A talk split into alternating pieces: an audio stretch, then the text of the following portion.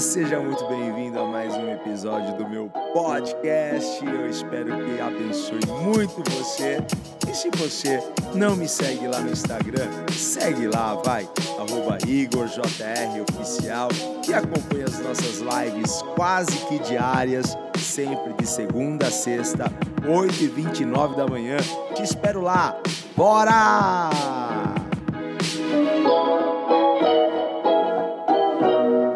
Qual que é o tema de hoje? O tema de hoje é transformados pelas provações. Como as provações são importantes em nossas vidas. E eu quero aqui ler para vocês um texto clássico que está lá em 2 Coríntios, no capítulo 4, versículo 17, que diz assim: Eu estou na, na, na NVT, então assim, é, mudou aqui algumas palavras, mas você vai saber do que eu estou falando. Olha só, pois estas aflições pequenas e momentâneas, lembra em outra versão, pois essa, essa leve e momentânea tribulação, aqui, pois estas aflições pequenas e momentâneas que agora enfrentamos produzem para nós uma glória que pesa mais do que todas as angústias e durará para sempre. Ah, sabe, uma coisa que nós precisamos saber é que Deus é um Deus de propósitos. Deus tem um propósito em tudo aquilo que ele faz. Em tudo aquilo que ele permite acontecer na minha vida e na sua vida, por detrás tem um propósito de Deus. Deus não faz nada sem ter um, sem ter um porquê. Ainda que você pergunte, Deus, por quê? E Deus não te responde na hora que você pergunta. Deus sabe o porquê. O que acontece é que se ele explicar pra gente, a gente não vai entender. Porque a nossa mente, os nossos pensamentos são tão limitados perto do pensamento de Deus. Deus não está vendo como a gente está vendo. Deus está vendo lá na frente, muito além. Por isso que a Bíblia diz que os pensamentos de Deus são mais elevados do que os nossos pensamentos, assim como os caminhos de Deus são bem mais altos do que os nossos caminhos. Mas o que conforta o meu coração quando eu estou passando por uma luta, por um processo, é que Deus tem um propósito nisso. Ainda que eu não entenda, ainda que eu não, não, não perceba como, diante de tanta dor, diante de tanto sofrimento, Deus está trabalhando na minha vida através disso. Mas o que me conforta verdadeiramente o coração é saber que, que Deus, por mais que eu não entenda, Deus está trabalhando, Deus tem um propósito. E aí eu fico pensando, sabe, como o ouro é purificado? O ouro é purificado pelo fogo. Quanto mais fogo, mais purificação. E às vezes nós não queremos passar pelo fogo, mas o que nos purifica é o fogo. O que nos purifica, o que nos transforma são as provações. Então Deus tem um propósito por trás de cada provação, de cada situação que a gente passe, de cada problema. Há um propósito. Sabe, Pedro diz o seguinte: para que a gente não venha se surpreender com as provações, que a gente não venha se surpreender com o processo do fogo, porque Deus, ele vai sempre provar aqueles que ele ama. Se Deus tem uma chamada para você, Deus tem um propósito. E dentro deste propósito, há caminhos, porque a pedagogia de Deus é diferente do nosso estilo de ensinar. E o estilo de Deus de nos ensinar é através do deserto, é através dessas provações, é através das tentações. Ai, Deus então é mal? Não, Deus não é mal. Porque Deus está aperfeiçoando algo na sua vida. Então, sim, Deus ele se utiliza, se utiliza dos problemas da vida, porque Jesus disse que no mundo teremos o quê? O quê? Aflições. Jesus nos garantiu uma coisa. Ele não nos garantiu a ausência de tribulações, de provações. Ele nos garantiu uma coisa. Jesus nos garantiu a sua presença conosco. E isso é tudo que nós precisamos. Jesus nunca nos garantiu que a gente não ia passar por provações, porque provações fazem parte do processo, fazem parte do processo de crescimento, de amadurecimento, certo? De, de aperfeiçoamento dos santos. Tudo isso você precisa entender dentro de você. Certo? Então, assim, os problemas vão nos levar mais para perto de Deus. Através dos problemas, nós buscamos mais a Deus. Através dos problemas, nós paramos para refletir um pouco mais sobre Deus, sobre as coisas de Deus. Você sabe que existem duas formas das pessoas se achegarem a Deus, certo? Amor e dor. Essas são as duas formas que as pessoas se chegam a Deus. Ou através do amor, que são raras as exceções, né? E ou através da dor, que é a grande maioria, a grande maioria. Porque enquanto tudo está bem, pouco você reflete, pouco você pensa, pouco você busca as coisas de Deus. Por isso que a Bíblia diz que melhor estar na casa onde há luto do que onde há banquete, do que onde há festa.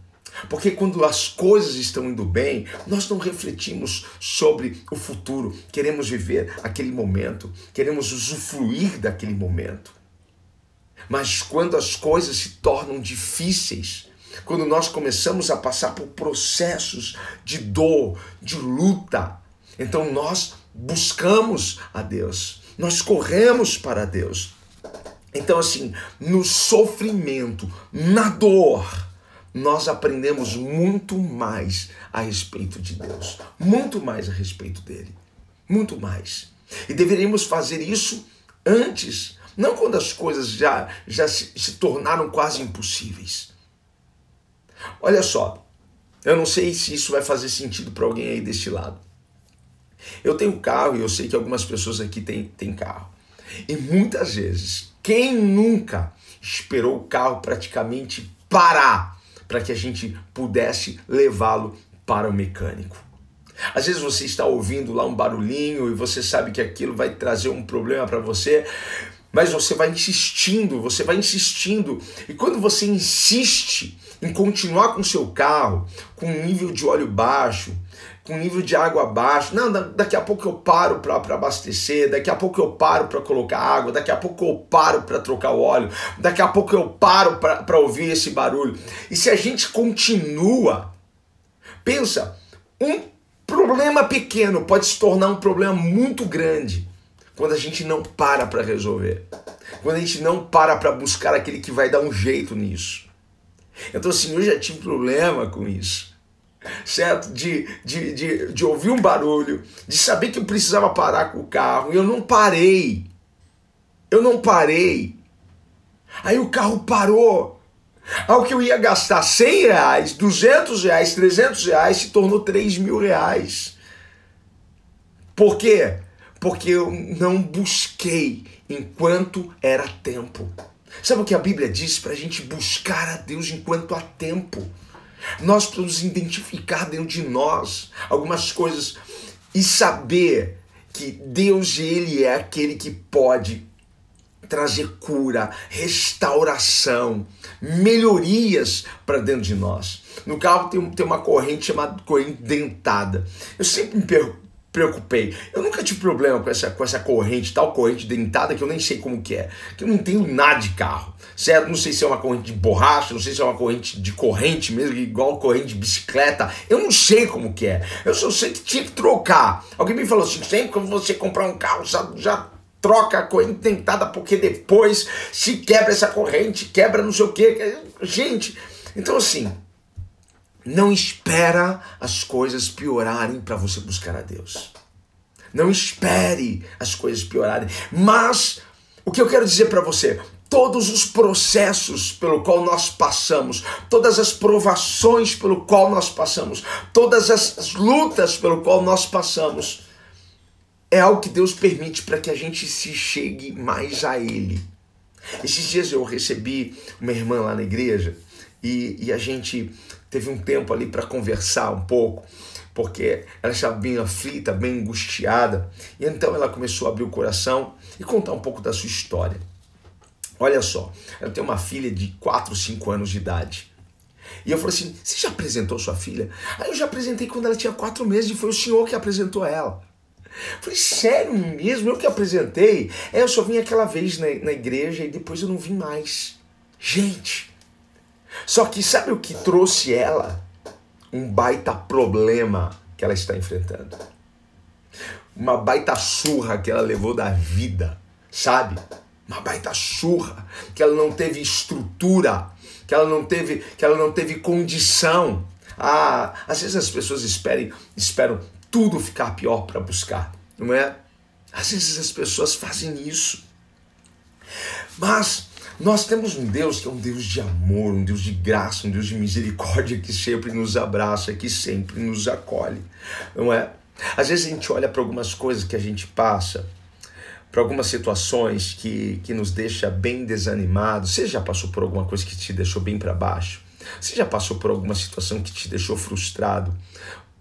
Passou por alguma situação que te deixou cansado? Às vezes a gente passa por essas situações e a gente fala assim: Deus, por que, que o Senhor não evitou isso na minha vida? Por que, que o Senhor não me guardou disso? Por que, que o Senhor não me escondeu disso? E às vezes a gente quer colocar nossa justiça, não é? Porque a gente olha, Deus, mas eu sou dizimista, Deus. Deus, mas eu faço tudo certinho, Pai. Deus, mas, mas eu vou na, na, na tua igreja de domingo a domingo, Senhor. Pai, eu, eu sou voluntário na sua obra. Por que, que o Senhor está permitindo isso acontecer na minha vida? Lembre-se que Deus é um Deus de propósitos. E que a promessa dele não foi que você não passaria por essas coisas, mas foi que ele estaria com você, ainda que você passasse por essas coisas. Então, assim, tudo aquilo que a gente passa é um treinamento. Tudo aquilo que a gente passa é um preparo de Deus na nossa vida. Sabe o que demora? O que demora não é o milagre, o que demora não é a bênção, o que demora é o preparo. É isso.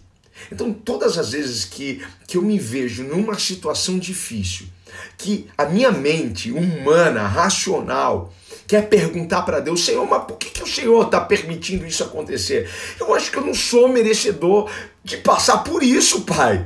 Na verdade, ninguém se julga merecedor por passar por uma luta dessa. Ah, Deus, o que, que eu fiz? Coitadinho de mim, Pai. Né? Por que, que eu estou passando por isso? Gente, Há um propósito muito maior que você não vê. Algo que Deus quer transformar aí dentro de você.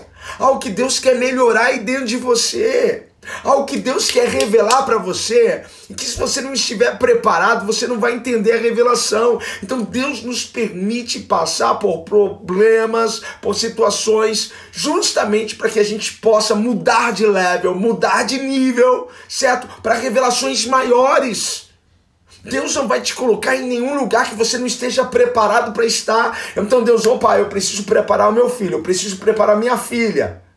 Ele não está vendo se, se lá na sua carteirinha de membro a, a frequência. Ele não está pegando a sua carteirinha de dizimista e vendo se está tudo certo, tudo ok. Ele está entregando certinho. Deus está olhando para aquilo que ele quer fazer, para aquele lugar que ele quer colocar você. Então ele fala assim: ele vai passar por isso.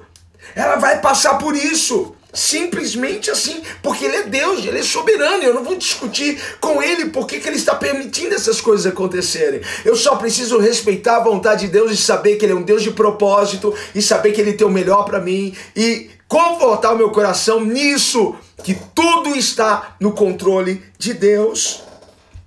Eu olho para algumas pessoas, para alguns personagens da Bíblia, eu digo Deus poderia ter livrado ele, mas Deus não livrou. Deus poderia ter muito bem, muito bem, não ter permitido José ter ido para a prisão. Mas Deus permitiu. Deus poderia muito bem ter escondido Jeremias, ter guardado, ter evitado que Jeremias fosse parar no fundo da lama, num poço cheio de lama. Ai Deus, eu sou teu servo, por que, que eu estou no fundo do poço? Por que, que eu estou nessa lama toda? Deus poderia ter guardado profeta, Deus não guardou. Deus poderia ter mantido Daniel fora da, da fornalha, é, da cova dos leões, eu já estou confundindo tudo aqui, não é? Deus poderia ter guardado, Deus eu não vou deixar o meu servo Daniel entrar na cova dos leões. Assim como ele poderia ter mantido fora da co fora, olha, olha, eu estou confundindo, fora da fornalha, não é? Sadraque, Mesaque e Abidnego, os três, três jovens hebreus. Deus poderia ter falado assim: não, eles não vão entrar, eu vou guardá-los, eu vou escondê-los. Deus poderia ter impedido três é, é, naufrágios de Paulo. Deus poderia ter, ter guardado ele, ter impedido isso na vida dele. Mas Deus impediu? Deus não impediu. Deus permitiu. E esses homens, essas pessoas, se tornaram pessoas melhores depois que passaram pelos processos. Essas pessoas conheceram o poder, a graça, a manifestação de Deus dentro dessas situações. Ah, Senhor, me revela a sua glória. Onde você acha que Deus vai manifestar a glória dele? Aonde que Deus manifestou a glória dele?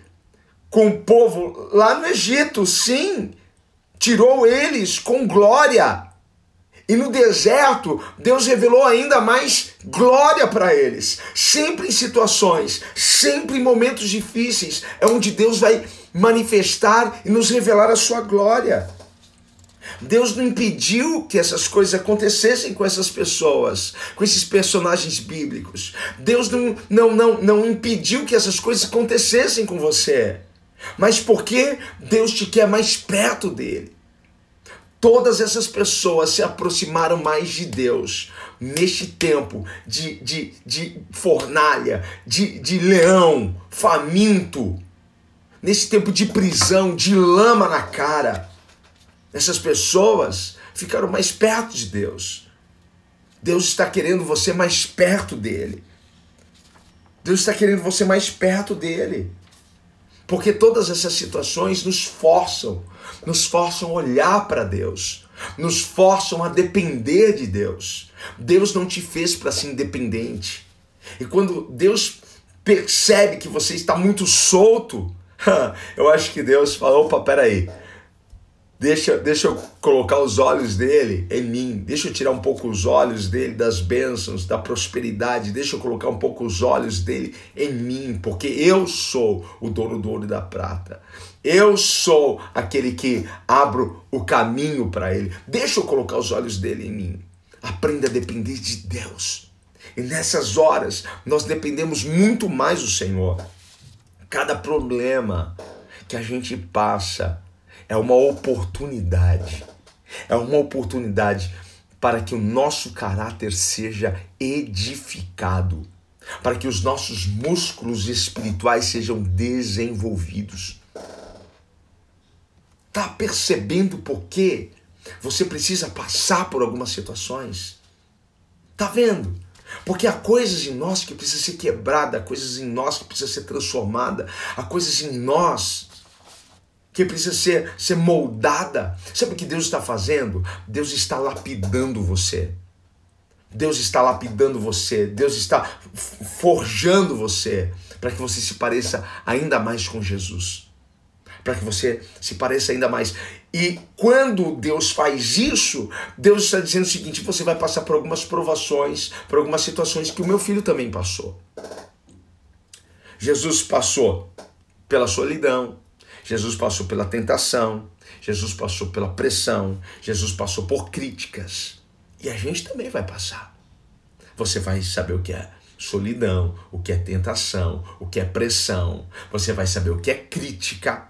Ah, mas eu não falo nada de ninguém. Você não precisa falar nada de ninguém. Você não precisa. Você não precisa ter uma raiz de, de, de maldade no seu coração para que as pessoas te critiquem. Basta você querer sair do seu nível, basta você querer crescer.